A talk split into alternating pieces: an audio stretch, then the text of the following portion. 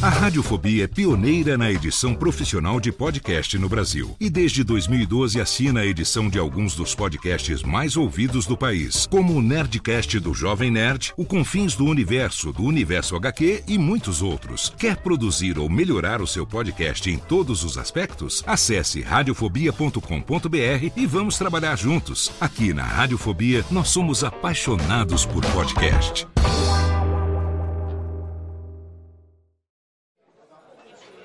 Ô amigo!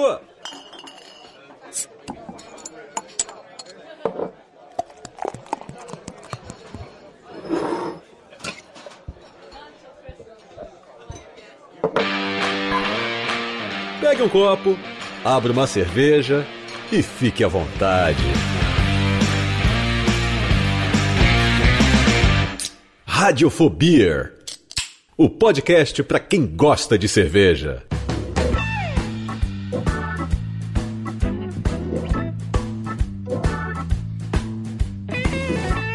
Saudações, ouvinte cervejeiro, ouvinte cervejista. Eu sou Léo Lopes e tá no ar pela Radiofobia Podcast Network, em parceria com a cervejaria Juan Caloto. Mais um episódio do seu podcast para quem gosta de cerveja. Mais um episódio do seu Radiofobia. Sim, Rubens e Jorge, batam as palmitas que nós estamos de volta, hein? Ó, podcast o pessoal tava perguntando aí, morreu, mas passa bem? O que que tá acontecendo? Falar, não, Quase. não, não. É, quase, quase morreu, quase morreu alguém aqui. bem. Alguém quase morreu, mas passa, não morreu não, mas que, né, precisou ficar aí é, embalando o menino coronga durante um período, mas já estamos, estamos todos sujeitos a passar por uma situação dessa e infelizmente ou felizmente estamos de volta para sua para o seu deleite e quase que quase que Juan Caloto vira só caloto, hein? Tomar no rabo aí. Brincadeira. Eu tentei dar um golpe na empresa, mas não, não foi É, eficiente. o Calote tentou espirrar aí um, um, um aspergir, aspergir uns coronga no escritório, mas não deu muito certo. Diretamente das quase nababescas instalações de Juan Caloto em República de Vila Mariana, temos aqui a presença de John Encalote sobrevivendo ainda em quarentena. Salve, pessoal. Salve pessoal, beleza? Ainda em quarentena, sobrevivendo. Tá susto, Vocês hein, John? acharam que Porra. iam se livrar de mim, É. mas achou errado, otário! Achou errado, otário, sim. Tá de volta. Eu já estou aqui é, 50% crocodilo, então já, né? Estamos aqui, cada, cada, cada um tentando se prevenir na medida do impossível. E hoje não temos convidado. Porque ah, não temos, somos, somos só nós aqui hoje para falar, É inclusive, íntima. para falar de um tema que é. Olha, eu vou falar pra você. Todo mundo tem um pouco de paladar infantil em alguma coisa. E na cerveja é difícil você não ter quando você começa a tomar cerveja artesanal. Você começa né, a, a se ligar nos, nos gostos diferentes. Aí tem uma. E a gente falou isso em programas, em algum programa recente aqui, com as meninas, né? A gente falou aqui também, né, com a Ju e com a Bia quando elas estiveram aqui. A gente fa- a né? gente falou de harmonização, falou aí de, de pastry, como é que chama? Pastry beer, não é um negócio assim? É, os pastry stouts. Pastry é, stouts, Pastry exato. sour, pastry disso, pastry aquilo, né? Exatamente. Então hoje você se prepare porque nós vamos falar. É, é sacanagem dizer que nós vamos falar de paladar infantil, mas que varia muito também, né? Conheço umas crianças que tem uns paladar que Deus o livre. Mas conta pra nós, ô Calotinho, o que, que, que, que, que- qual foi a ideia da gente trazer isso pro programa de hoje, considerando que só estamos nós três aqui?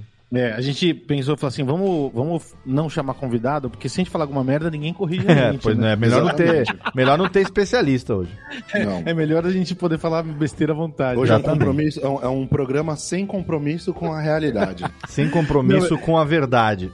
Agora, esse negócio de, de cerveja, é, o, o paladar infantil, né, é, é um termo que a gente usa muito em meio cervejeiro. Uhum. Muitas vezes um cervejeiro alfinetando o outro, né, ou pra se criticar às vezes o paladar de uma pessoa. Aham. Mas ele- até vale um disclaimer assim, é um, é um comportamento que, que não tem nada a ver com cerveja, né? Paladar infantil é uma coisa que quando a pessoa é adulta e tem paladar infantil é legal procurar um profissional porque basicamente é assim, você tem restrição, você tem repulsa de alguns alimentos saudáveis e você tem uma- um cardápio muito reduzido, né? Você só come coisas mais simples, é, não tão complexas, não tão com sabores é, é, variados e você gosta muito de ficar no doce, né? É, esse é o paladar infantil de verdade. Mas no meio da cerveja rola muito é, uma, uma coisa que a gente chama o paladar infantil cervejeiro. Que é um termo que não faz sentido, né? Porque paladar infantil, cerveja não, Não é pra faz criança, um- é. já caga tudo aí, né? Mas é uma coisa que, assim, é, é um termo que a gente já viu outras pessoas usando, a gente usa bastante, que é meio que pra falar sobre a evolução, a evolução não no sentido de ser melhor ou pior, mas a maturidade com, no, no paladar, né? De tipo, poxa, muitas pessoas falam, eu não gostava de cerveja, e aí porque eu achava amarga. Uhum. E aí, com o passar do tempo, a pessoa começa a gostar de cerveja e de repente ela tá tomando cervejas mais amargas. Sim. E isso tem muito a ver com isso, com isso mesmo, porque as crianças, o Colégio estava vendo hoje mais cedo, a gente estava batendo um papo Uhum. sobre o tema, e que criança tem. Ela é mais sensível a certos, certos tipos de, Sente o amargo com mais intensidade. né? sensações. né? Sim, Então, com o amargo é muito intenso. Ah, O amargo é muito intenso para criança, o ácido, ácido demais também é preocupante, o picante, é, tudo isso é muito intenso. E quando, conforme você vai ficando mais velho, isso a gente não sabia, né, Claudio? Você que falou. É. A gente vai, da mesma forma que da audição, a gente vai perdendo um pouco da sensibilidade auditiva, né? Tanto que quando fica, vai ficar meio surdo, fica meio cego, fica tudo já Sim. funcionando pior. A mesma coisa do paladar. Então a gente começa a ter menos sensibilidade e vai consumindo eh, comidas mais apimentadas, mais condimentadas. Então tem tanto a ver com, com complexidade como com intensidade de sabor, né? É, é, essa parte da sensibilidade. Tanto de estar aberto para mais sabores, quanto para essa, essa questão biológica mesmo de você vai passando, você vai ficando mais velho, você vai sentindo menos o amargor, então você consegue consumir coisas mais amargas, né? Sim. E além de, de e se, e se acostumando com isso. E aí a gente vai debater hoje aqui, fazer uma conversa de boteco, Sim. porque isso existe muito no, no- na, no meio de consumo da cerveja, porque mudou muito o hábito. Antes a gente conhecia a cerveja só, uma- só aquela cervejinha lá, a, a que a gente, a denominada América Standard Lager, né? Mas a Uhum. gente chama de da Pilsen Zona da Massa, assim, Sim. Pilsen de massa. E a gente estava acostumado com aquilo de cerveja. De repente a gente começa as artesanais e é mais amargo. E de repente as artesanais estão apresentando cervejas mega doces, né? Uhum. Já que, que tá relacionado, o paladar infantil cervejeiro tá Sim. intimamente relacionado com é, a toda, to- todas as variações pestre. O pestre é sobremesa, né? Cerveja é sobremesa, né? Aham. É, pastry stout, é, a, a sours também com, com adição de lactose, baunilha e, e ser mais densa. E ah, outro mini disclaimer, assim, a gente, a gente vai falar mal de algumas coisas, mas na verdade é porque a gente gosta de falar mal, porque a gente gosta também de cervejas. E inclusive fizemos algumas já também, né? É, cervejas. Mas é, é, mais uma é reflexão. reflexão né? para a gente é, tomar de forma consciente, né? É, e poder aproveitar melhor a proposta de cada cerveja. As é, pastries, elas, é, el- elas começaram a ser é uma coisa super recente, acho que foi em 2017 que teve um, um evento em Chicago de cervejas barrel aged, que eram é, geralmente ma- mais alcoólicas, né? Envelhecida em, em, em tonel, né? Você fala. Isso, Pô, as barrel aged são maturadas, envelhecidas em barril. Barril de muitas vezes de madeira, carvalho. né? E muitas vezes em barril de que já foi algum destilado, né? Aham. Então o pessoal usa muito barril de bourbon, barril de, de whisky, de rum, de cachaça. Aqui no Brasil tem bastante gente usando. E é Sim. normal nessas cervejas rolar muita a- a adição de, de ingredientes não tão comuns na cerveja, né? Fruta ou chocolate, castanhas, né? Aham. E daí teve esse evento que rolou muitas cervejas assim, e daí um jornalista cunhou lá o termo de pastry stouts e, e, e é muito louco assim, a, a gente consegue relacionar paladar infantil tanto com quem não está muito habituado com cervejas artesanais, então Uhum. Não quer uma coisa muito amarga, por exemplo, que, não, que vai estranhar, né? Quanto pessoas muito já é, com vários quilômetros rodados de hora copo, várias horas copo, é, gente que, tipo, é, beer geek, de, que, que toma muita cerveja, que conhece, que já visitou várias cervejarias e também tem esse paladar infantil. Então, não- eu até vejo, não é como uma, uma, uma linha do tempo de evolução que você para Sim. de consumir essas coisas. É mais Aham. assim, é sempre bom revisitar. é um né? movimento, né? E o Léo, você lembra de ter tomado já alguma cerveja nessa pegada sobremesa e tudo mais? Então, é, a primeira coisa que eu lembrei quando vocês falaram desse tema é da minha experiência, que eu até cheguei a contar aqui por alto em alguns episódios anteriores, não lembro exatamente qual, porque eu, minha família, assim, a gente sempre tomou muita cerveja, né? E sempre tomou muita. Eu lembro que quando eu era bem moleque, meu pai Família gostava. feliz. Meu pai, família feliz. Quando eu era bem moleque, meu pai só tomava Antártica. Só tomava Antártica dos pinguinzinhos. A vida inteira foi Antártica. Depois eu não sei o que aconteceu. Numa certa altura da vida, ele passou pra a Brahma. Sempre estupidamente gelada, aquela coisa, né? E num certo momento, depois que eu já tinha saído daqui, que eu fui, né, estudar e, e sair daqui, fui para o exterior e tal, eu lembro que quando eu voltei para casa dos meus pais, eles estavam tomando Itaipava. E até hoje, a cerveja que eles tomam, meu pai, minha mãe, é, minha irmã também, é Itaipava. Então, é, é a cerveja preferida deles. Quando eu comecei a, a tomar cerveja, quando eu descobri, né, que existia um mundo é, porque assim, quem está acostumado a tomar cerveja é, desde sempre é, e não, não, não conhece esse mundo da cerveja especial, da cerveja artesanal e tudo mais, a gente não associa cerveja à bebida, a gente associa cerveja ao sabor, né? Então quando Tipo, você fala. ah, isso tem sabor de cerveja, Gosto isso não de tem cerveja, sabor de cerveja. Exatamente. Tanto que eu lembro a primeira vez que. O meu, tem uma história do meu avô, meu avô já é falecido há mu- muitos anos, mas no finalzinho. Ele sempre gostou também de uma cervejinha. Meu avô e minha avó sempre gostaram também. E no final da vida dele, ele não podia tomar álcool. Então a minha tia começou a comprar cerveja, cerveja sem álcool pra ele tomar. Uhum. E ele tomava e dava barato no velho. Tipo, barato psicológico, É. Ele louco, ficava do mesmo jeito quando ele tomava cerveja com álcool. Era tipo, sabe, é- é- era a experiência de tomar a cerveja. E o que, que ele não sentia a mudança? No gosto, porque o gosto da cerveja sem álcool, ela é lá, né, quimicamente preparada lá, ou a mistura dela, para que ela tenha o mesmo gosto, ou pelo menos se aproxime Uhum. bastante. Então, a gente cresce associando cerveja não ao líquido que está dentro do copo, mas ao sabor que a gente está tomando. Exatamente, Por é o isso que- sabor e é o hábito, né? Tipo, ah, eu, é pra eu relaxar quando eu tomo isso, então eu vou relaxar e Exato. faz efeito, né? Muito Exato, exatamente. Por isso que a primeira vez que eu é, tomei uma cerveja diferente dessas cervejas que a gente sempre tomou a vida toda, o primeiro impacto é o, é o paladar, é o gosto. E, e, e, a- e aquela sensação de que é, essa cerveja é gostosa, mas ela não tem aquele gosto de cerveja que você está acostumado. E aí eu comecei a, a, enfim, a, a experimentar sabores diferentes e tudo mais. Já contei aqui também a, a história da primeira stout que eu tomei, que eu joguei na pia, porque eu Porque não consegui tomou, né? tomar. O ralo tomou, porque eu não consegui lidar com aquela coisa do paladar, do torrado, do amargo bem intenso. É, e eu lembro que quando eu comecei a frequentar, tipo, é, até que eu quando mudei de volta aqui pra Serra Negra, tinha um lugar que eu frequentava.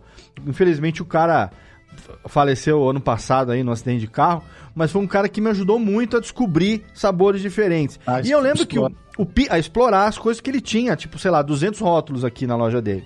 É, e eu lembro que o pitch que ele falava pra convencer principalmente as mulheres a tomar cerveja, que é, tem aquela, assim, por tradição, não sei, de genética e tal, de que a, a, mulher, ou por hábito, né, gosta do, do paladar mais adocicado. Então, é, ele fazia o pitch daquelas cervejas que lembravam vinho, ou que tinham um gosto um pouco mais adocicado, para que as, as meninas começassem a tomar por essas, não estranhassem tanto a, a mudança de gosto, explicava que aquilo ali também era uma cerveja, que cerveja na verdade era a maneira como era produzida, todo o processo e tudo mais, e não necessariamente o, o gosto que se tem, né? Que existe um universo de gostos e, a- e aromas e tudo é, envolvendo a cerveja. Começava a explicar a questão de lúpulo, de aroma, de sabor e não sei o quê. E aí, cara, eu lembro que a primeira cerveja que eu tomei, eu não, eu não sei exatamente qual foi, mas foi uma cerveja escura é, e que ela era parecia um milkshakeão assim, sabe? Tipo uma, uma vaca preta que você Uhum, faz a sim. vaca com Coca-Cola e sorvete de chocolate, né? Quem nunca tomou Bem va- adocicada, adoci- bem melada. é, assim. me- e grossa, e grossa, parecia um milkshakeão de chocolate Bem mesmo. viscosa, né? Exatamente. E aí foi a experiência que eu tomei. Achei legal. Uma vez acho que eu tomei. Não sei uma também, acho que é a chocolate stout da Baden-Baden, que eu tomei uma vez também. sim. Ela tem também um pouco essa pegada, né, de, de, de, de sobremesona, de, de, de, de- milkshake, assim. É, e, eu experimen- e tomei algumas, assim, sabe? Mesmo a sour, pra acostumar com a sour, que nem a Yuma, o Imperador Yuma hoje, né? É uma cerveja deliciosa, extremamente refrescante, que, puta, drinkability dela lá em cima, você toma de guti-guti, se deixar, É. você mata meia dúzia numa Suquinho- tarde. Suquinho gummy total. É, mas tem, cê- mas tem a, a, a- Você mata, você mata meia dúzia de lata e mata a sua dignidade junto também na sequência. Pois é, então, mas, mas o que é porque, assim, o que eu quero dizer é que eu no começo não me acostumava com, com ácido. Hum, sim, eu lembro que a primeira, a primeira vez que eu tomei uma cerveja, uma Berliner Weiss, né? Aquela Berliner, Sim, sim. eu assinava, até já falei também em algum momento. Você achou eu, que tava estragado, eu né? achei que tava estragada, de tão azeda. Se bem que e era uma especial também, acho que por conta do dia de São Patrício, ela era verde. Era uma irlandesa verde, era uma, entendeu? Ela tinha um negócio aí de St. Patrick, não sei o quê. Aí é muita, É muita informação. Era muita informação. Você, é verde com um cheiro de azedo e o gosto azedo também. Essa foi outra que o ralo da pia adorou. Tudo- Gente, eu queria cerveja, não Tudo isso, é uma né? questão de referência, né? Porque a, a gente se acostumou com isso que você falou, né? Que cerveja tem aquele cheiro, tem aquele gosto, tem aquela aparência amarelo palha, tem espuma, tem um amargorzinho, é aquele gosto da, da Pilsen padrão. Sim. E aí o que que acontece? Muitos amigos meus, quando eu tava nessa onda da cerveja artesanal e tudo mais, já tomavam ah, umas IPAs, umas APAs por aí, umas Pale Ales, e aí, cervejas de trigo. E aí eu lembro que eu fui apresentar para alguns deles é, cerveja ácida. Uhum. E eu fui mostrar do que é de Bourgogne, Rodenbach, são cervejas ácidas super reconhecidas. Eles tomaram e falaram, isto, categoricamente, isto não é cerveja. Isso não é cerveja. Aí você fala assim, cara, isso é mais cerveja do que antes, porque a cerveja antes dela É ser, verdade, né? antes do Carlsberg, cerveja há mais tempo. como a gente falou no, no episódio de leveduras, Sim. é, a, a cerveja antes do, Do Carlsberg, né? separar Aham. a Carlsbergenses e tudo mais, e fazer a lager, as cervejas eram todas ácidas, era tudo desse Sim. jeito, cara. Antes de ter o controle de malteação, onde você conseguia é, parar com o processo de germinação do grão de cevada, mas sem torrar ele, as cervejas eram quase todas escuras, não tinha cerveja clarinha do Sim. jeito que, Que é como a gente vê nos filmes, né? Quando o cara vai tomar um. É, é difícil você ver filme de época, ou mesmo, tipo, sei lá, não é, não é, não é Fantasia história, mas. medieval, É, né? tipo Game of Thrones e Senhor dos Anéis e tudo mais.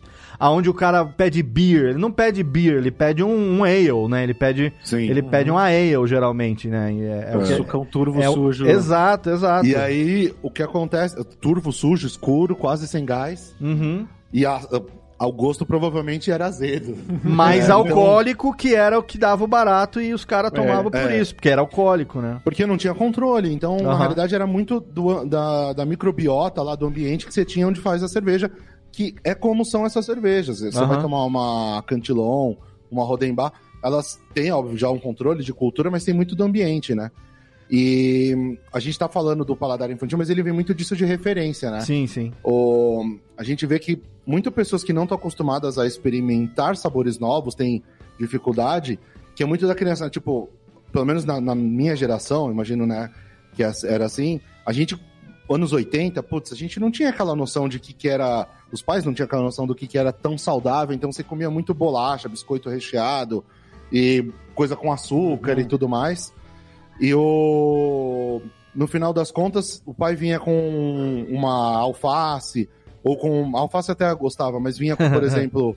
É, como que é o nome daquela outra? Eu gosto demais, agrião. Agrião. é, Que é apimentado, tem amargor, escarola, que é bem mais amarga. Rúcula, A criança- né? Azeda. A criança tem, tem rejeição a esses tipos de sabores, né? Uhum, sim. E aí você vai ficando mais adulto, você vai começando a apreciar, se abrir para esses sabores novos e vai tendo isso.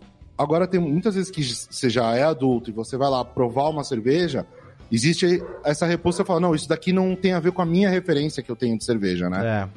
E Ah, uma- uma a cerveja pessoa recente- Primeiro tem esse estranhamento. Uma cerveja recente que me deu um impacto no primeiro momento, mas que depois, é, assim, se tornou, enquanto ela durou aqui na minha, na- no meu estoque, foi aquela Max Mellow que vocês fizeram de marshmallow junto com o pessoal é- da Bastards. Essa é beira total uma peste, né? A gente tava até é, é, fala, conversando sobre, sobre paladar infantil e lembrou muito dessa cerveja, porque Sim, é, a o, o lance assim é. A gente colocou, pensou, ah, vamos colocar um marshmallow para equilibrar com o, o álcool elevado da cerveja, o amargor elevado de uma triple IPA e tudo mais Uhum. que que tinha um porquê, uma proposta, mas é muito louco assim, a nossa proposta naquele momento não era de fazer uma cerveja é, artesanal no sentido é, ah, orgânico, tudo natural, porque Uhum. a gente estava adicionando o marshmallow que se você come três pacotes daquilo lá, você ganha um vale câncer, né? Então é. é. um negócio assim, é, a proposta daquela cerveja era é, como é que chama? Bem avacalhada assim. Falei assim, meu, vamos fazer uma, uma cerveja com esse gostinho de infância de marshmallow, mas ao mesmo tempo uma pancada de ser uma triple IPA, né? Uhum. E, e- e- e tem, assim, é, a gente falando sobre cervejas sobremesa. Você pode ter uma sobremesa complexa, uma sobremesa com várias camadas, e você pode ter uma sobremesa que é só açúcar, né? É, e, e é uma coisa interessante, assim, a gente, a gente observar quando a gente está tomando essas cervejas pastry, quando a gente está tomando é, coisas muito com intensidade muito grande, tipo marshmallow, tem uma intensidade violenta, né? É, aquela, aquela baunilha atômica do, do, do marshmallow e tudo mais, é um negócio que sobrepõe qualquer outra coisa. Quando a gente está experimentando coisas assim muito extremas, muito na cara, é legal é, sempre assim tá, é, pensar na proposta da cerveja e também buscar propostas que a galera consiga encontrar um equilíbrio com essa, essa intensidade. A gente, é, a primeira vez que eu tomei uma cerveja, acho que dá para considerar pestre, foi uma cerveja da Founders, que é a Lizard of Cos, que é uma cerveja com muito chocolate amargo e mirtilo. E, cara, a primeira vez que eu tomei, eu, eu tive essa reação. Falei assim: Meu, isso aqui já, já não é mais cerveja, dá pra, você tem que tomar muito pouquinho, senão enjoa, é doce demais, fica melada a boca, não gostei. Daí, depois de tomar outras cervejas e é, nesse estilo, e depois eu tomei a Lizard of Cos de novo, eu falei: Pô, tá aí, viu? É, é, eu, se, eu, se eu tivesse dado nota no Antep, eu tinha mudado. Porque eu falei assim, cara, eu tô percebendo mais camadas agora do que aquela inicial que eu tinha sentido. E, meu, mirtilo, eu não sabia o gosto de mirtilo. É, de blueberry, tipo, uh, nunca tinha comido separado o blueberry. E acho que o blueberry que a gente come aqui separado também talvez não seja tão gostoso quanto o, o, o a referência de blueberry Sim. feito onde ele nasce na terra natal dele, sei lá. Uma, uma das cervejarias que começou com. Começou, não, acho que. Não sei, não tenho certeza se ela começou, mas botou muita luz em cima dessa onda de pastry, cervejas com adjuntos, né? De, com vários ingredientes diferentes e exóticos, que foi nessa linha de cervejas mais doces, foi a Minipolo, né? Ela fez várias cervejas que iam. Com muito até famoso no meio da cerveja artesanal, os caras jogando Dunnet direto na cerveja. Nossa, é, Fizeram uma cerveja atacando. Dunnet. Aham. Depois fizeram uma cerveja atacando waffle. Depois fizeram atacando bolacha Caraca. biscoito Oreo. E, e aí, isso que o Calote falou é uma discussão, um debate que a gente tem bastante. Assim, cara, a- o, o meio da cerveja artesanal é você fazer a cerveja com a melhor qualidade que você pode, né? Sim. Você ter, o, o foco é na qualidade, é, independente que às vezes você tem. E na experiência, independente que você às vezes tenha que fazer um produto que infelizmente vai sair mais caro, porque ele teve um tempo longo de maturação, ou porque ele usou um ingrediente muito caro, mas Uhum. Sim. o foco é sempre na experiência, no melhor produto. E muitas vezes isso está associado com ingredientes naturais.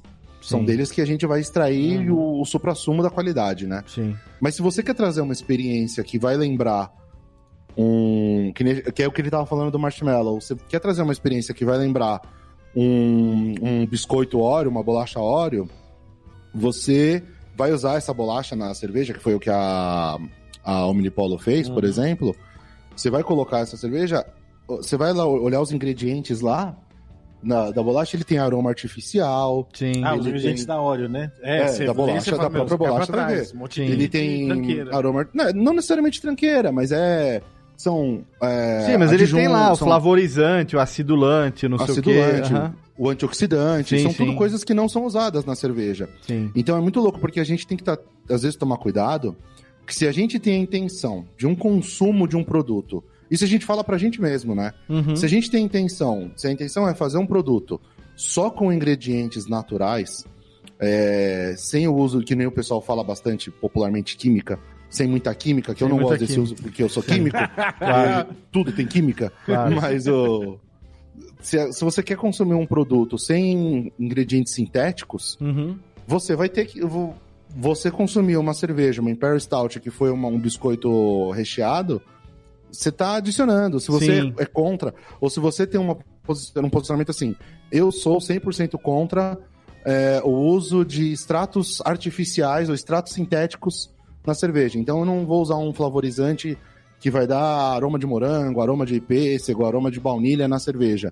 Mas você é a favor de uma cerveja que vai waffle ou de uma cerveja que vai um biscoito recheado, é, tá- é aquilo que está sendo colocado de uma maneira diferente. Porque na Uhum, realidade o que você está extraindo são os anterior, né? flavoriza- flavorizantes que estão naquele produto industrializado.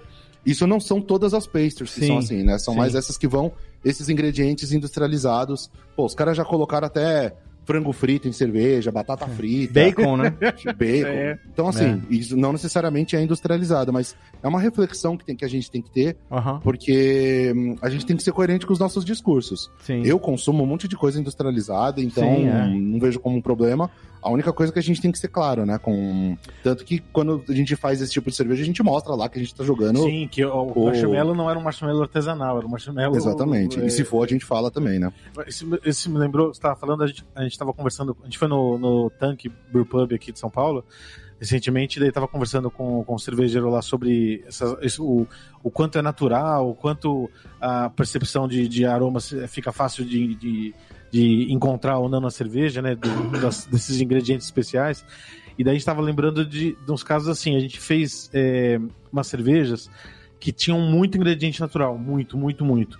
E daí a gente recebeu, às vezes, o feedback da galera achando que tava artificial. Porque era uma cerveja com pêssego, a obsessão por pêssego. A gente colocou tanto pêssego no tanque, no- no- tanta polpa de pêssego, que o- e a base ajudou a aparecer esse, esse, esse sabor do pêssego, Uhum. que a galera tomava e falava assim. É, mas eu acho que tá um pouco artificial. E, e, e com, Não. e com a que a gente fez, que era pra parecer uma tortinha de maracujá, que era com maracujá e baunilha, também falou assim: hum, tá, mas ó, tá, tá gostoso, mas acho que tá um pouco artificial essa cerveja. Deve ter alguma essência artificial. Ah, Mi passion será sua herança. Exato. Ca- Cara, e é muito louco. é, olha que, que ironia, né? Coisas que a gente colocou o natural, é, as pessoas achavam. Algumas pessoas acharam que estava artificial. E é normal acontecer com outras cervejas, tanto no mainstream quanto cervejas do meio artesanal, mas que não estão com essa. Com, com essa proposta estritamente de, de não coisas não industrializadas, né? Que nem a Max Mellow ou a cerveja de frango frito, sei lá. Uhum. É, eles colocam o- alguma coisa que pode ser artificial, mas eles colocam numa medida certa que ela não que ela não desperta esse ah, essa repulsa de ah, isso é artificial. Não, é- ela harmoniza, né? Tipo, é, é como se fosse uma coisa bem inserida.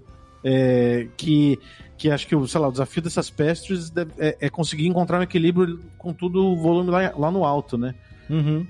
Então, é, uma coisa que eu queria perguntar pra vocês é o seguinte: a, a gente tem lá o Anheuser-Gebot, lá o, a- o- como é que fala? O, a, Ah, lei de a lei- pureza lei de alemã, pureza né? alemã. Que é aquela coisa de que a cerveja, pela lei de pureza alemã lá, é ma- água, é, lúpulo, malte e levedura, né? Isso. Então.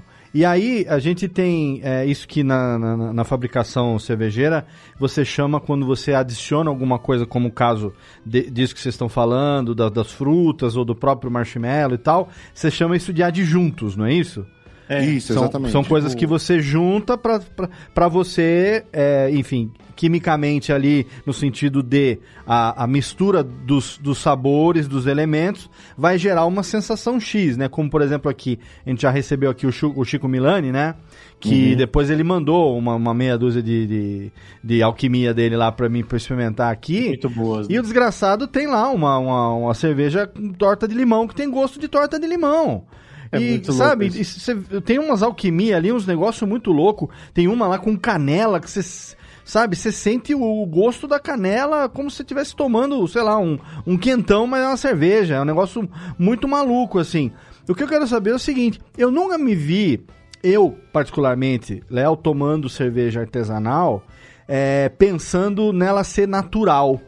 Eu, é, é, uma, o que me fascina na cerveja artesanal são é a variedade de sabores, a possibilidade Sim. de eu tomar coisas com sabores diferentes, como por exemplo, sabe, você é, tomar uma, uma Imperador Yuma, né, que é uma uhum. cerveja extremamente, como vocês gostam de dizer, é, sucástica, né, na, na, na linguagem da Juan Caloto, que ela é extremamente, é, é, assim, refrescante, é uma cerveja forte, sim, não é um, não é um suquinho para você tomar, é, né? Mas ela é uma cerveja extremamente refrescante. E depois dela você tomar uma, é, sei lá, uma Carina Cristina, uma cerveja um pouco mais forte. E porque a, a, a experiência de você sentir esses sabores meio que a gente acaba acostumando a construir, né? Quando você vai fazer uma uma degustação daquela que tem o um sabor menos presente, a escadinha, de, é, a escadinha de amargor, ou a escadinha de, de, de, de punch alcoólico e tudo mais, para mim é uma experiência sensorial de, de paladar acima de qualquer coisa. Né? Eu, eu nunca parei para pensar nisso. É, realmente, né? Artesanal, ela é. não tem. A, a, a, como é que fala? Não tem os, os elementos de, de, de de aditivos químicos que você colocaria, como né, o, o, o, acidulante, o conservante, não sei o quê. Mas eu nunca parei para pensar que eu consumo por não ter isso. Agora, ah, quando. É um jeito de aproveitar muito mais, eu acho. O jeito que você, que você entrou no meio de cerveja artesanal e Então, foi pelos que... sabores, né? Descobrindo sabores diferentes. É. Mas essa coisa do adjunto, que é uma coisa que, que foi o que motivou a pergunta. É... Existe restrição do que se pode ou não se pode fazer. Por exemplo, Juan Caloto é uma cervejaria é, conhecida no Brasil inteiro. O importante é fabricar, fazer um rótulo novo e vender. Né? Tem ali a história, tem uhum. o rótulo bacaninha, tem tudo aquilo da, da, da, dessa mitolo, da mitologia do, do Western Spaghetti ali do, do da Ron Caloto, é, mas você vai vender a cerveja, então tem que ser Sim. autorizado você botar num tap, botar num bar e não sei o que. Existe restrição com relação ao que, que pode ser feito em termos de adjunto que pode ser colocado ou não, do ponto de vista legal? Ou tem coisas que, tipo, que nem o Chico faz, que eventualmente não poderiam ser comercializado porque tem aí um, sei lá, um Ministério da Saúde que não. Da Saúde não, da Ministério da Agricultura, não sei quem. É, uma, é, Ministério é, da Agricultura, que não permitiria, não daria o selinho, porque eventualmente, não sei se na época da Dilma tinha um negócio desse, né, que não podia ter nada de origem animal na cerveja. É, Agora, é, como é que funciona? Que daí tinha que mudar a denominação, né? É, o... Como funciona tipo, isso aí? Porque, não, porque as, aquela as... cerveja da Colorado, que acho que é bem icônica para isso, que era a Apia. Que, que foi... leva mel, né? Mel, ela, desde o começo, ela teve que ser registrada como, como bebida alcoólica, bebida alcoólica mista. mista. E daí, depois, assim, super recente, a, a, legislação mudou, porque não podia ter nada de origem animal. Certo. É, é, leite, lactose, mel, bacon. No Brasil, daí tinha que virar. Uh, não, não podia chamar cerveja no rótulo, tinha que ser bebida alcoólica mista. Então, se fosse nessa época, cervejas como, por exemplo, lá, aquelas que vocês uh, produzem da Roncaloto que levam lactose, né? Não poderiam ser, ser classificadas como cerveja. A gente faz e tá tudo, tudo em ordem, tem a autorização, mas daí a gente não pode denominar como cerveja. Entendi. Só que isso mudou recentemente tá. e abriu a porteira porque a galera percebeu que não é isso que vai fazer ou não ser cerveja. Existem uhum. algumas limitações ainda, né? Ah. Só, só pra estabelecer algumas coisas assim, você falou certinho, Léo. Não pode colocar drogas. É.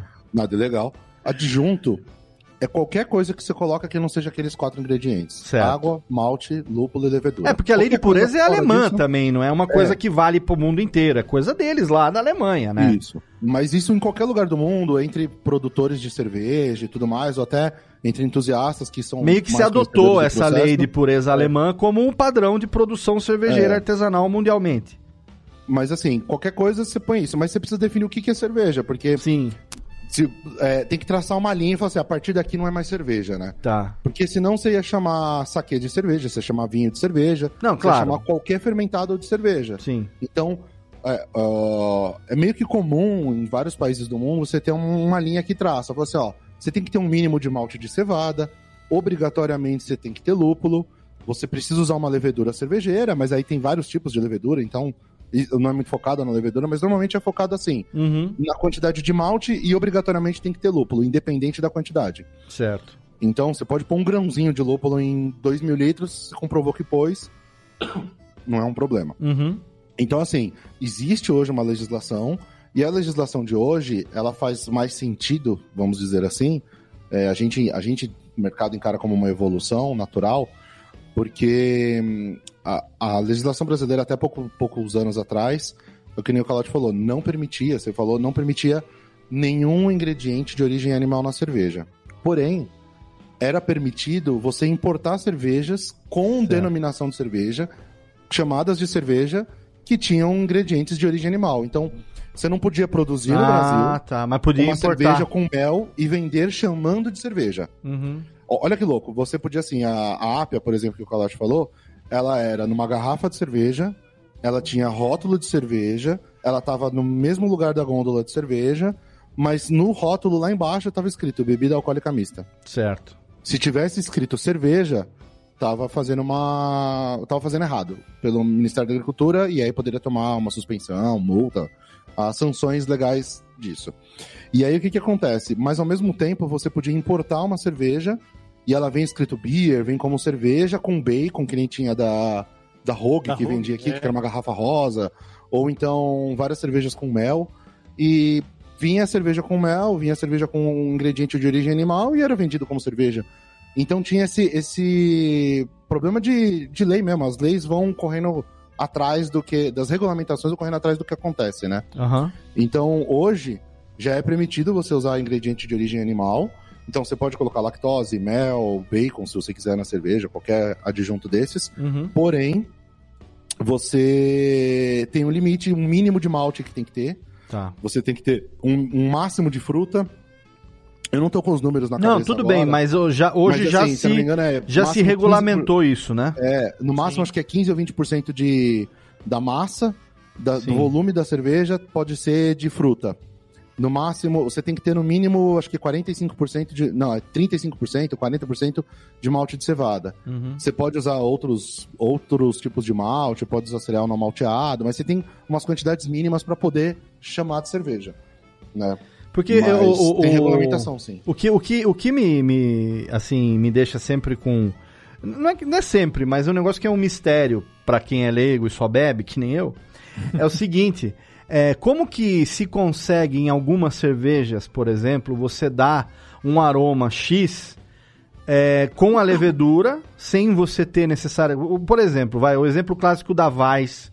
É, Uhum. que tem aquele banana, né? cheirão de banana, cheirão de cravo e não vai esse adjunto nela. Isso é fruto da levedura. É a levedura que faz, é o cocôzinho da levedura que deixa esse, esse rastro de banana, essa coisa da canela ou do cravo, seja lá o que for, numa vais. Ao contrário de você, por exemplo, vai fazer uma pastry ou uma, uma, um- uma mais sobremesuda, e aí você precisa necessariamente colocar um adjunto para poder ter aquele gosto como vocês fizeram. Isso pra mim é um exemplo, o exemplo foda da, da, da Max Mellow, que efetivamente, né, tem a foto lá no Instagram, vamos colocar o link aqui no post, dos caras com sacão de marshmallow na mão, metendo um marshmallow dentro do, do, do negócio lá, fazendo o negócio acontecer.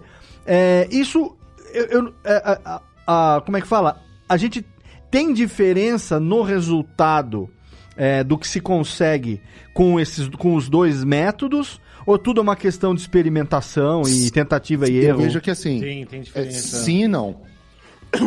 Sim, porque tem diferença assim, quando você tem. Porque, tipo, uma cerveja chocolate não necessariamente vai levar chocolate. Você pode conseguir um, Pode um gosto de de chocolate porque do- do- do- a torra do, do malte malte. exato. sensação Mas pode ter cerveja que se né? incorpora também, um alpino, qualquer coisa ali, e você O- tem um resultado, não tem isso? É, da parte da, da Vice que você deu de exemplo, um Ah. ótimo exemplo. É, o que acontece é que as leveduras, quando elas fazem o processo de fermentação, elas geram álcool, Uhum. ela- e gás carbônico e vários outros subprodutos ali dessa fermentação. Sim, que a gente, Muito- inclusive, tem o link, vou deixar no post aqui, quem não ouviu O ainda. episódio de Nosso episódio com Atila, né? Que a gente falou de levedura e tal. Aí, exatamente, antes do Atlas ser mainstream. É. Não, Antes- ele já era mainstream. Antes do, antes do. Atila, antes do Atila ser um gatilho emocional pra nós, né? Exatamente. Aí, o... que acontece é assim, as leveduras geram outros compostos, e esses compostos muitas vezes são ésteres, E ésteres são compostos voláteis que você consegue identificar, então tem muito éster é, que ele é composto que lembra exatamente aquele aromas de frutas. Uhum. Tipo, é a mesma Então- molécula que tem também na fruta ou é, é uma coisa que é parecida? É, tem algumas que são exatamente Tipo, o que tem às na vezes é a fruta. mesma coisa. É, por exemplo, quando você vê assim, aroma de framboesa. É um aroma que não é uma molécula que ela não é, mas o seu corpo identifica como pare- similar, ele associa a uma Sim. framboesa. Entendi. E outra coisa é o aroma, aroma idêntico ao de framboesa. Quando tem a palavra idêntico, significa que é a mesma molécula, exatamente a mesma molécula, só que ela foi sintetizada. Então, por Tá. exemplo, Quer dizer que assim, quimicamente, pela fermentação, você acaba conseguindo é, obter uma molécula que ela pode ser, ser a mesma que, eventualmente, a fruta exala no seu aroma, assim. Você pode ou tanto gerar, ou, ou, que o seu, ou que o seu nariz, seu cérebro associa e falar que é aquela coisa de, do, de você ter um. É, que, que nem, que nem- é um exemplo esdrúxulo, mas que nem no áudio, por exemplo, né? Se você tá trabalhando só com áudio, eu preciso fazer, sei lá, um som de. de, é, de uma flechada. Eu não preciso necessariamente ter exatamente uma flecha sendo atirada numa pessoa. Eu posso ter um Sim. barulho de uma, uma carne sendo amassada e um, uma pancada assim, e o cérebro ele faz a- o é trabalho flecha. de associar aquilo, né? Perfeito. Isso Então, acontece exemplo, com aroma também, então. o- aroma e sabor. Exatamente. Por exemplo, o éster, que é dá esse cheiro de banana, Uhum. se eu não me engano, é acetato de isoamila. Certo. É... Muitos. de- Eu dou uma bugada aqui pra lembrar o nome exato. Uhum. Mas é o acetato de isoamila. Então, assim, ele é uma molécula que quando bate no seu nariz, você vai associar a banana. Eu não Certo. tenho certeza se tem acetato de isoamila na banana. Mas a Entendi. gente associa muito com esse cheiro. O que acontece aqui, por exemplo, da a baunilha, que é muito característica, né? Hum, sim. Quando a baunilha é caríssimo, porque é difícil de ter, é uma orquídea, tem que ser seca. A baunilha fava, no caso, né? A, A fava, fava de de baunilha, baunilha. né? Que- O que a gente está procurando na fava de baunilha é exatamente uma molécula chamada vanilina, Tá. que é uma molécula simples, não é difícil de sintetizar. Você pode sintetizar uma molécula de, de vanilina a partir de outros ingredientes, de outros materi- materiais uh, químicos, que você faz uma reação e você gera, e não veio da baunilha. Tanto que sorvete de creme tem gosto de baunilha, mas não leva não fava, leva de baunilha. fava de baunilha. Aham. E aí o que, que acontece? Porque aquele aroma é um aroma artificial idêntico ao natural. Certo. Então você consegue uma baunilha artificial muito parecida com, com a mesma molécula, quimicamente a mesma coisa. Uhum. Aí você fala, por que, que eu sinto diferença da natural da artificial? Porque a natural, além de carregar aquilo, ela carrega outros compostos, porque ela não é tão pura que nem a sintética, Certo. né?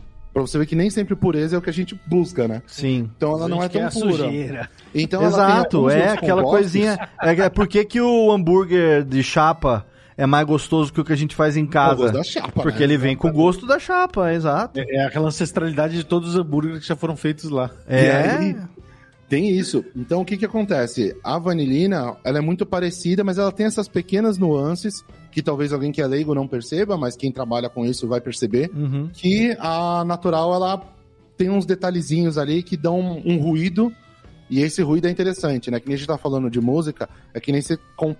Quem toca guitarra compartilhar um, co- comparar um amplificador valvulado com um amplificador transistorizado. O valvulado Sim. tem certos ruídos que são interessantes, né? Vamos dizer assim. Mesmo sendo uma tecnologia mais antiga, né?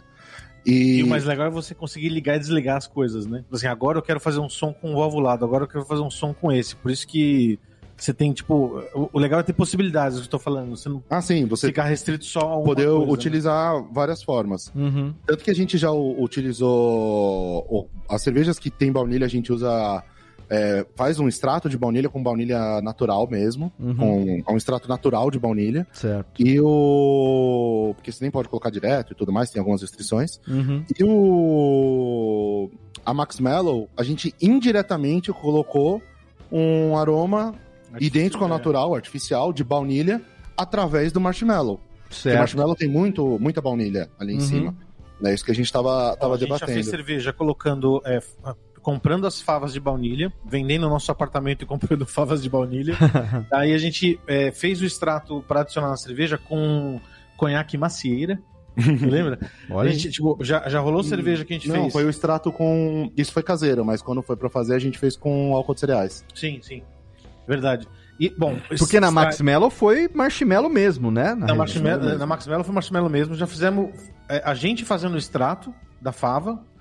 Já, já- a gente já fez usando um extrato que uma empresa já fez, é, esse extrato natural, a partir das favas. Fez a partir de favas de Madagascar, fava de. de com a outra? Madagascar e. Baunilha, Tahiti e Madagascar. é. E. Não.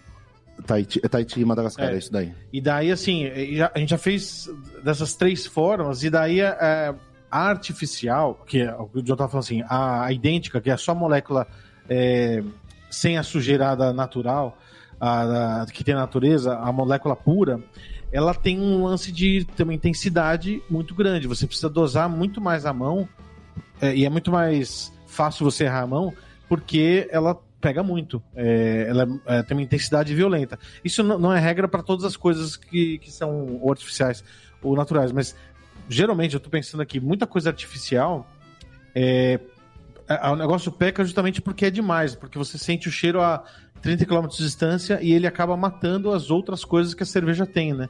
Não Uhum. fica aquela coisa harmônica, né? Sim. E é, é bem isso, assim. E ah, só um, um detalhe, assim, que dá uma desmistificada, mas o que acontece, assim, existem, da mesma forma que a gente estava falando que tem regulamentação do que pode chamar ou não de cerveja, é, existe toda uma regulamentação de como você pode adicionar esses adjuntos. Uhum. Então, por exemplo, assim, se você quer adicionar. Por exemplo, a gente adicionou Damasco numa cerveja, numa Pastry Imperial Stout que a gente fez, que era com Damasco e nosso pecan, que é a.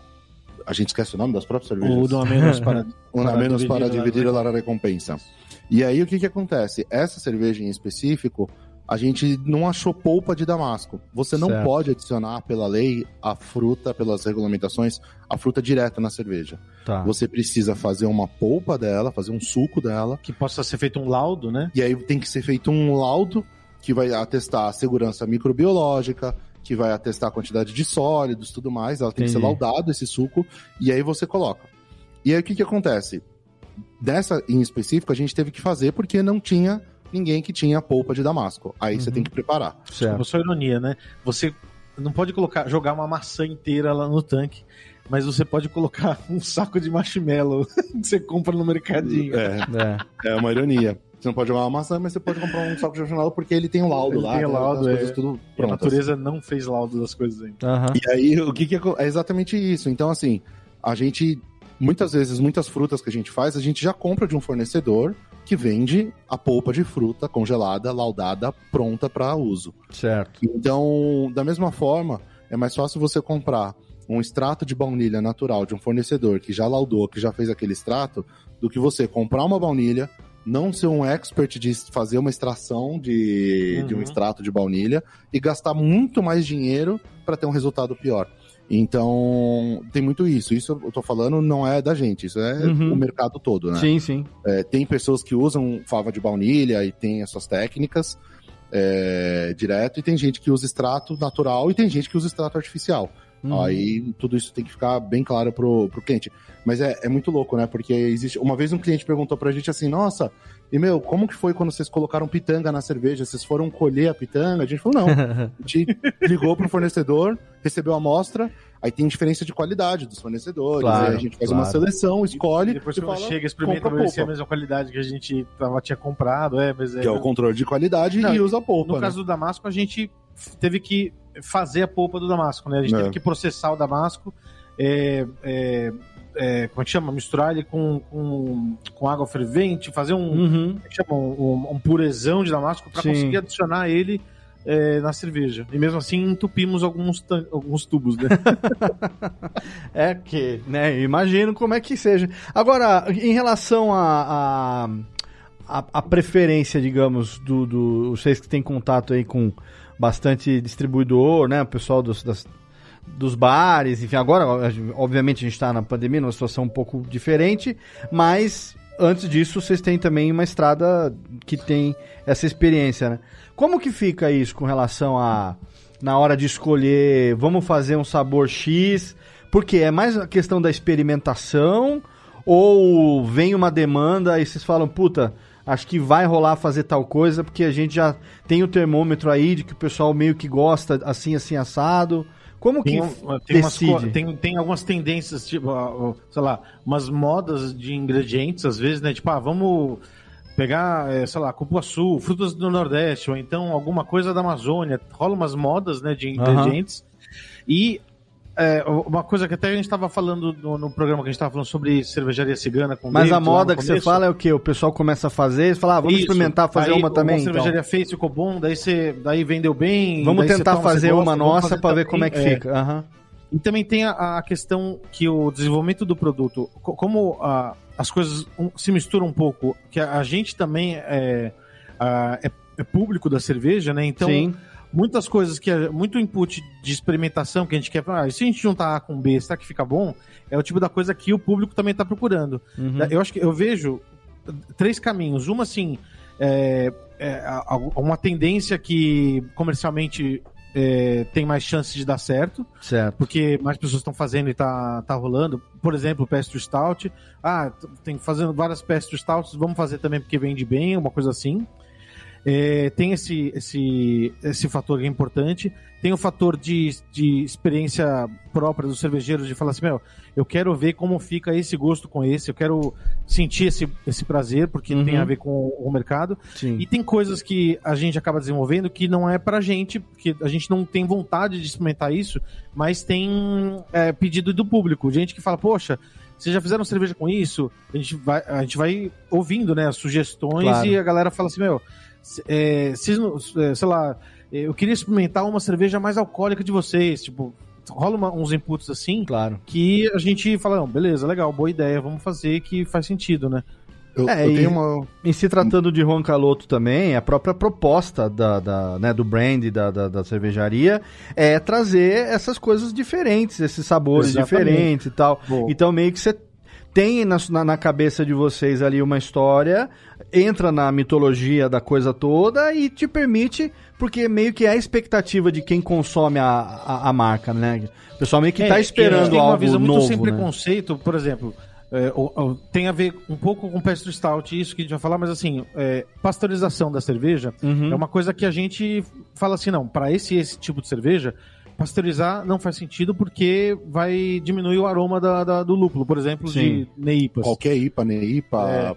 Você fala assim, meu, você tá causando um dano extra ali que você podia evitar, né? Sim. É, então a gente prefere não co- partir dessa cerveja colocar em gôndola e em mercado e tudo mais para manter a qualidade. Uhum. Mas a gente essa pastry stout com damasco e e, e Nosso pecan. nosso pecan que a gente fez, a gente pasteurizou essa cerveja.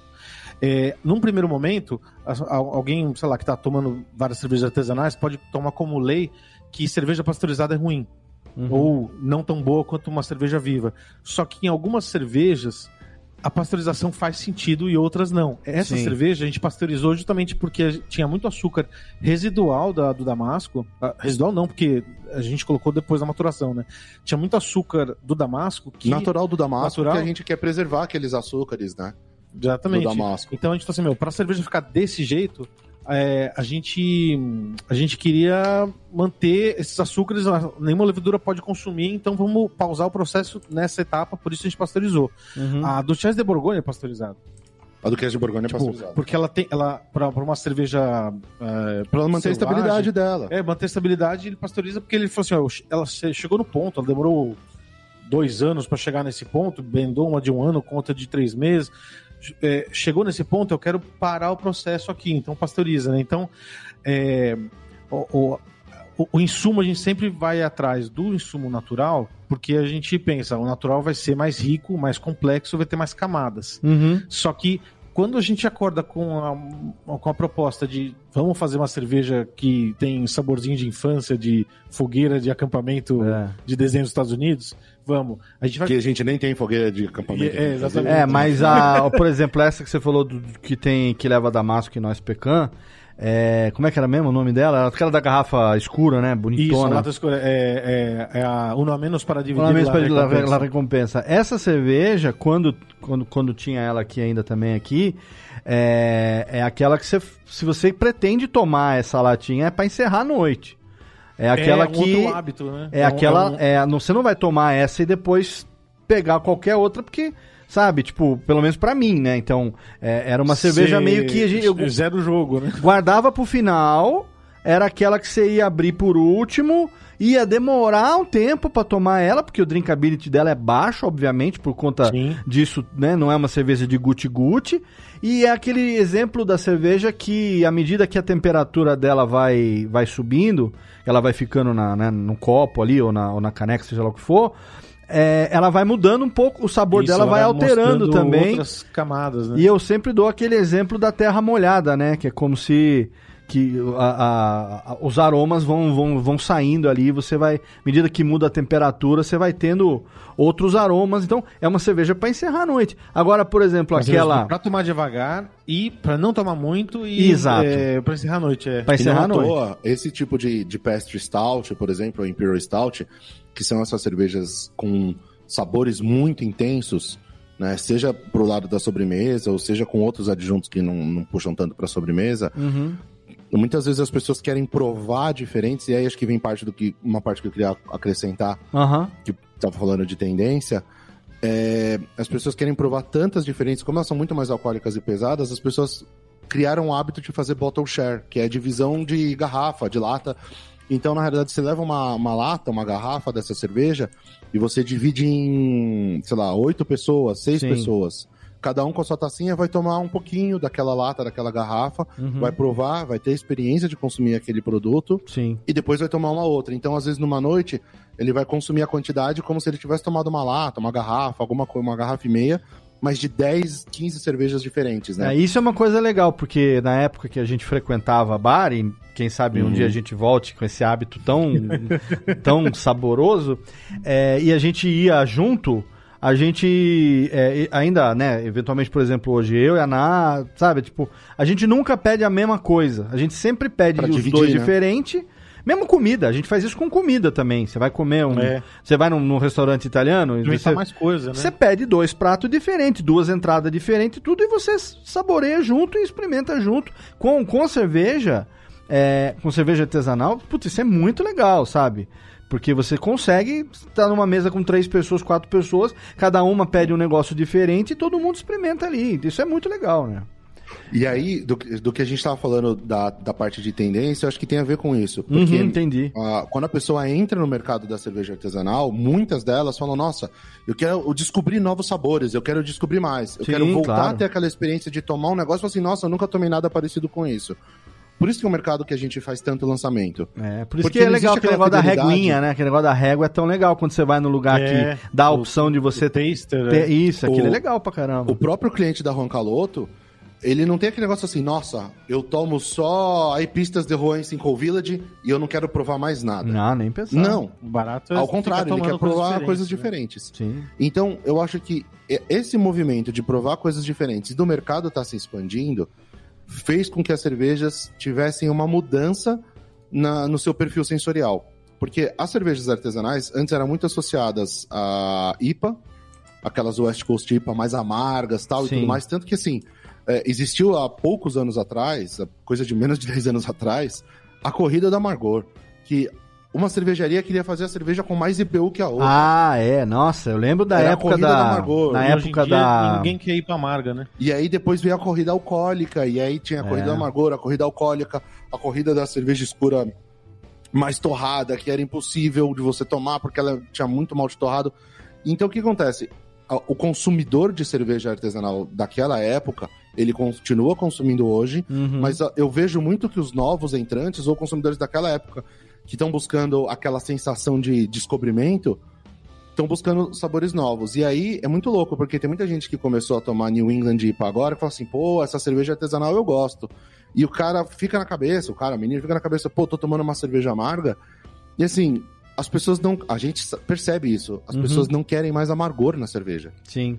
Até nas IPAs. Aham. As pessoas querem o- os aromas O lá. aroma, né? Mas Sim. o amargor, que antes ele era buscado, hoje Uhum. em dia ele é, tem uma associação que não é tão positiva. É, A tanto gente que gosta muita ainda. marca tirou a, a- a identificação do IBU das embalagens, né? Porque gerava confusão na cabeça Aham. das pessoas. Ficava com medo num IBU alto. né? olhava o IBU alto e se assustava. E era uma coisa que antes era um claim. Quando a gente começou no mercado, é um chamariz, né? quando a gente começou no mercado, colocar o IBU, ela falou assim: olha, essa cerveja tem. E era muito louco, né? Porque a pessoa falou assim: nossa, tem 90 IBU e nem parece, que delícia. Falei assim, pô, como é? Você quer tomar uma cerveja que tem um índice de amargor super alto, Sim. mas que você não perceba? Então toma uma que não tem um índice de amargor É, tão exato. alto. Às vezes, tá- às vezes você toma uma, uma, uma APA bem lupulada que tem gosto de IPA, digamos, né? Porque ela tem um amargor ali. Potência. Que não tá É. tão equilibrado, às Exato. vezes, né? Aham. E, e eu acho que é uma tendência. E aí as cervejas estão ficando cada vez menos amargas e estão ficando cada vez mais adocicadas, pelo menos a, a- o, que, o que a gente vê o que vende mais, assim, Sim. né?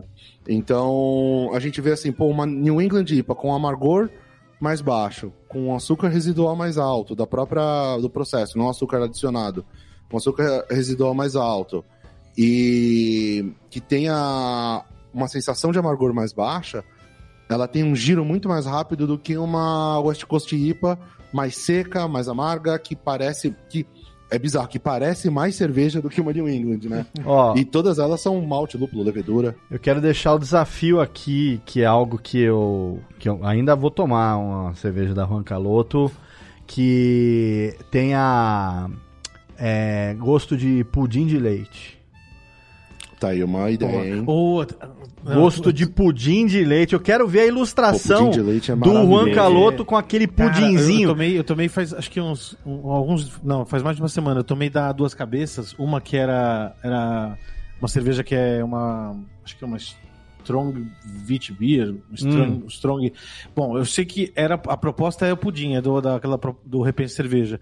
Muito caramelo, muito. ah, Cara, é uma delícia. O pudim É. tem um, Ah, um então, toquezinho de um toquezinho de baunilha talvez aí e aquele e ela pode ser uma cerveja é, mais Com até pro- lactose, pra né? é com lactose e até mais pro Sim. torrado para dar aquele aquele É. gostão do, do daquela calda de caramelo assim e tal. Nossa, pode ser uma uma viagem ah, que nem de sobremesa do Juan Caloto essa daí. Essa é hein? uma boa. É As uma... pastries são inspiradas em sobremesas, né? Né? Acho que Sim. uma, uma das coisas pra você chamar de pastry é porque tem uma Sim. inspiração. Tem um monte de cerveja inspirada em tiramisu, em bolo de floresta negra, em doce de leite.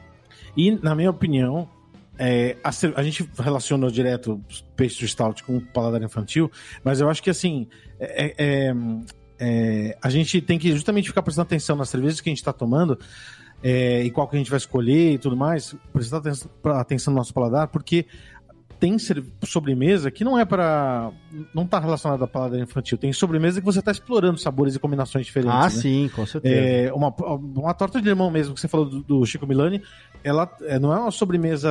é, você pode fazer uma torta de limão, falando da comida, né?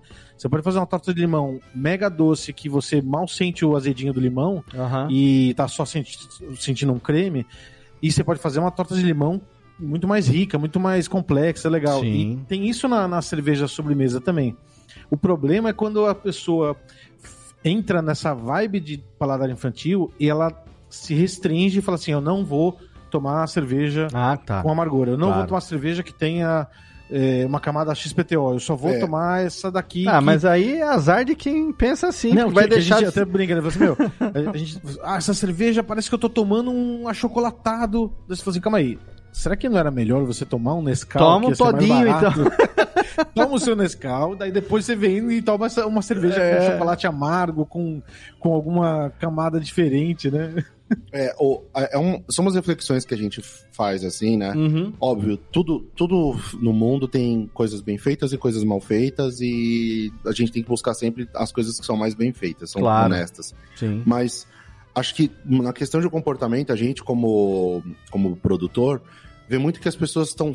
no- O mundo do- da cerveja artesanal tá meio que fugindo dos sabores que são. Tá, tá se aproximando cada vez mais dos sabores mais infantis, né? Que a gente Sim. falou, né? Dos sabores mais adocicados, menos amargor, menos acidez, mais dulçor, mais gosto de fruta. Às vezes, é um comportamento que as pessoas. tá- a gente tá com tanto problema nos últimos anos Pois é. que as pessoas estão buscando um lugar de conforto, que é aquele lance da comfort food. Então, quando a pessoa vai tomar uma cerveja, ela quer um negócio que às vezes vai trazer um sabor nostálgico, enfim. Mas a gente sente que cervejas que trouxeram a gente pro, pro mundo da, da cerveja artesanal, a vontade de fazer, acho que por isso que existe esse, esse rancinho nosso, assim, com, É, né? falando assim, né? Com essa Sim. coisa, ah, é o paladar infantil.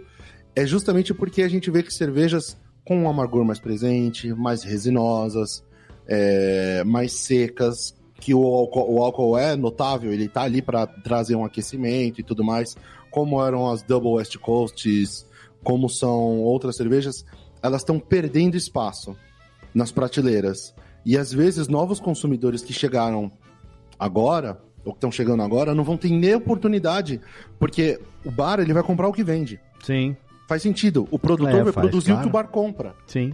E é uma cadeia. Então, de repente, é assim que começam a morrer estilos de cerveja. Uhum. E acho que não que a gente tenha que ser um museu vivo, e porque a, a, a linha do tempo ela, é- ela vai mudando as coisas mesmo, é normal. Claro. Mas acho que vale uma reflexão de, pô, os ouvintes que estão ouvindo, que gostam de cerveja, estão aqui até agora ouvindo a gente falar besteira. Meu, você entrou agora nesse mundo, você só tomou New England IPA, toma uma West Coast, prova. Às vezes você não sabe o que você tá perdendo. Né? Sim. A- o que te fez provar uma New England, o que te fez provar uma Pastry Stout, a gente tá falando de estilos que a gente produz bastante. Meu, faz você provar. Vai tomar uma Barrel Aged que tem nota de amadeirada, maravilhoso. É, vai tomar uma Double West Coast, uma West Coast que é mais resinosa, que tem um amargor presente. Acho que isso vai vai, vai ser muito mais rico e vai trabalhar as experiências, né? Acho que basicamente é isso, assim, é buscar complexidade e buscar novos sabores. É, e assim, de amarga basta a vida, não, porque eu quero a minha IPA também aqui no meu copo. Faz favor, né? Não é de amarga Exato. basta a vida. Amargo ruim fica com a vida. Técnica, João, bota a trilhazinha pra nós aqui. Cadê? Exatamente porque a, a gente podia fazer camisetas, hein? Podia fazer camisetas do Radiofobia. Falar com o pessoal aí de umas camiseterias aí pra gente Boa. botar umas frases dessa, sabe? Tipo, de amarga não basta a vida, quero minha IPA, alguma coisa assim. Ou e pra, pra falar das pastes, das docinhas, né? Tipo uma. uma né? É, é pastry sim, paladar infantil É, não. me- exatamente. tão doce, meu amor, tão doce quanto você é a minha cerveja de pudim. Ou qualquer coisa nesse sentido. Muito bom. Ó, espero que você aí, ouvinte, tenha gostado desse programa. Eu, puta, adoro quando a gente tá trocando ideia assim, porque eu tenho oportunidade também de aprender coisas. Eu sou cervejista, né? Eu sou o cara da apreciar, tomar os, os negócios, mas com vocês aqui, cada vez eu me torno um pouco mais um pouquinho mais conhecedor, tudo que sem cagação de regra, o negócio aqui é trocar ideia. Então eu quero Exatamente. agradecer demais. Se cuidem aí, meus amigos John and Calote. Tem novidade chegando, por enquanto. Ah, não, temos relançamento de Karina Cristina. Bem, a Karina Cristina voltou retumbante de Em novo. homenagem a um ano, né, que a gente tá Cara, Do financiamento. Caraca, Do um ano do crowdfunding. Um ano, velho. É bizarro, né? Vixe, É, não, Maria. Esse lote tá uma delícia, tá? Tá maravilhoso. Nossa, fresquíssimo. No- nós fizemos um ano de programa, nem comemoramos ainda. Vamos ter que. Vamos, a gente é. Eu sou péssimo Não. nesses negócios. Verdade, Não, verdade. É. não, tanto que sim. É, você vê pessoas, tipo, lembrando do começo da pandemia e tal. Até o, o pessoal da Implicantes postou recentemente. Ah, um ano atrás a gente tava fazendo crowdfunding. A gente perdeu o timing das coisas. A gente nem lembrou quando foi o nosso ano de crowdfunding. Aliás, é, bom que dez- assim. Eu fiz 10 anos de casamento, Lê, te amo, um beijo. Olha aí. Eu esqueci Muito bom. no dia. aliás, a sorte que a gente tem é que as duas esposas são tão atentas com datas quanto a gente. Exato. Então. Então, funciona. É, mas vocês também são um ponto fora da curva porque vocês têm aí o relançamento de Karina Cristina, que por si só é uma homenagem às duas senhoras. Então, Exatamente, olha, cê- casou. a gente não se liga em datas, a gente se liga em memórias. exatamente, Mas sem memórias, memórias acima de tudo, memórias gustativas, que é o que importa nesse momento. Ah, vai ter uma colaborativa com a Narcose que tá pra sair aí. Ah, final de versões. junho, né? Vamos ter aí É, final é, de junho. Está, está, está, está para invasar e já estamos ansiosos. A gente Muito fez a, bueno. a, a, a BOC com, com, com o pessoal da Narcose O ano passado. E daí hoje, esse ano, a gente é, revisitou esse universo da- da- das cervejas alemãs e vamos mandar uma, uma Doppelbock pouquinho mais alcoólica, Puta, um pouquinho mais excelente. intensa. E, puta, uma cerveja linda também. Vai vir o frio aí, coisa linda. Ó, delícia. excelente. E, E tem, tá- e tem novidade, sempre, sempre tem novidade Sim.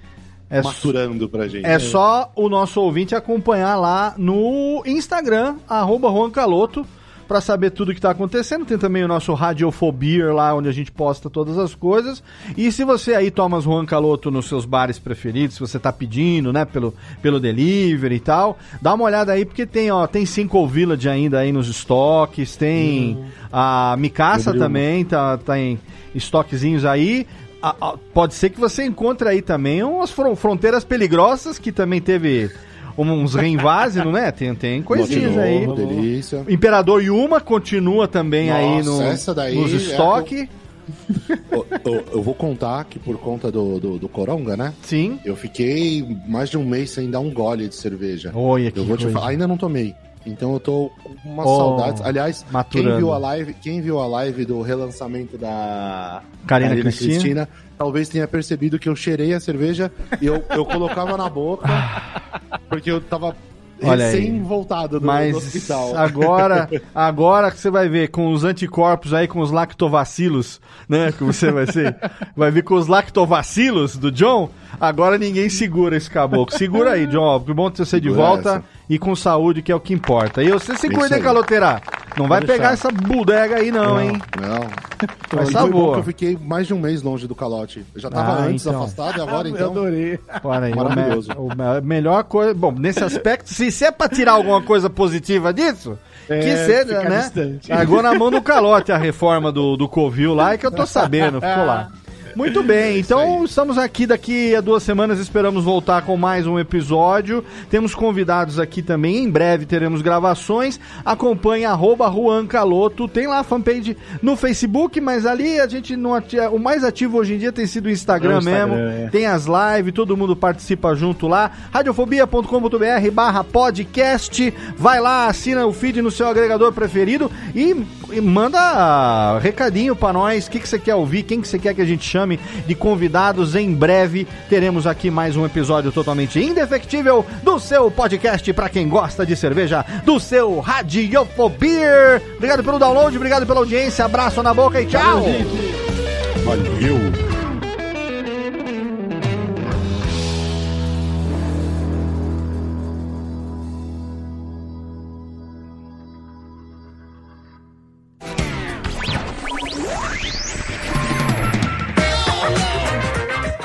Podcast foi publicado pela Radiofobia Podcast Network. Acesse radiofobia.com.br barra podcast para conhecer e ouvir todos os nossos programas ou assine no seu agregador de podcast preferido. Esperamos você no próximo episódio.